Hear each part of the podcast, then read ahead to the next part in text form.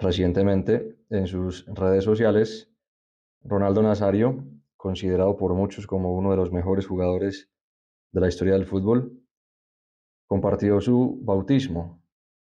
Le comunicó al mundo, a sus seguidores, que había recibido el sacramento que nos abre a la vida cristiana. Y escribía Ronaldo, hoy es un día muy especial, me bautizaron. La fe cristiana siempre ha sido parte fundamental de mi vida, aunque no había sido bautizado.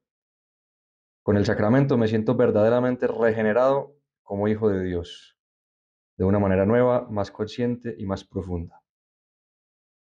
Esta noticia ha dado la vuelta al mundo y nos puede servir a nosotros también por muchos motivos. Pero uno de ellos, que me parece especialmente interesante, es recordar que a lo largo de la carrera de Ronaldo, de alguna forma, su nombre ha ido variando. Ronaldo empezó su carrera muy joven, de hecho fue llamado al Mundial de Estados Unidos 94 con solo 17 años, y en esa época se le llamaba Ronaldinho, porque era el diminutivo de su nombre, era todavía muy joven. Pero luego apareció Ronaldinho Gaucho. Entonces también para distinguir a Ronaldo de Ronaldinho Gaucho, pues a Ronaldo Nazario se le dejó de llamar Ronaldinho. Y luego apareció Cristiano Ronaldo y muchos jóvenes que no vieron jugar a Ronaldo Nazario, cuando se dice Ronaldo, pues piensan es en Cristiano. Entonces es curioso porque a Ronaldo Nazario se le ha tenido que cambiar el nombre para distinguirlo. Primero fue Ronaldinho, luego Ronaldo y luego Ronaldo el brasileño o Ronaldo el gordo para distinguirlo de Ronaldinho, para distinguirlo de Cristiano Ronaldo. Ha sido un fenómeno curioso porque él ha tenido que ser denominado de formas distintas para poder saber a qué futbolista en concreto se estaba haciendo referencia. Muchos lo llaman simplemente Ronaldo el fenómeno, en fin, son situaciones que se han presentado en la carrera de Ronaldo y que no han sucedido en el caso de otros futbolistas, que han sido denominados de la misma forma todo el tiempo.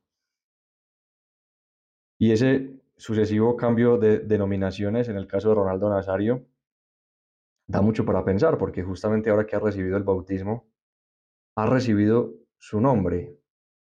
Y su nombre es ese, Hijo de Dios. Ese es el rasgo fundamental de nuestra identidad. En el momento en el que somos bautizados, se nos impone el nombre. Pero se, nos impone el nombre en ese momento justamente porque es en el bautismo donde podemos descubrir quién somos realmente. Hay un pasaje muy bonito del libro del Apocalipsis que dice específicamente eso. Al vencedor le daré el maná escondido y le daré una piedrecita blanca y grabado en la piedrecita un nombre nuevo el cual nadie conoce sino aquel que lo recibe. Eso dice el libro del Apocalipsis. El que venza recibirá una piedra con su verdadero nombre, y ese nombre solamente lo conoce Dios. Y nosotros a partir del momento en que recibamos esa piedrecita blanca. Dios nos conoce mejor que nosotros mismos, Dios conoce mejor que nosotros nuestra propia identidad.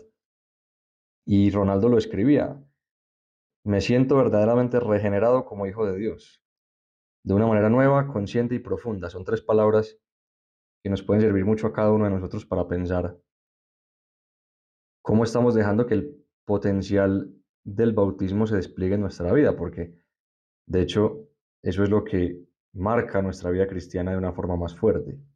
Ahí es donde está escondida, donde está el núcleo de nuestra llamada a la santidad, de nuestra pertenencia a la iglesia, de nuestra condición de hijos de Dios.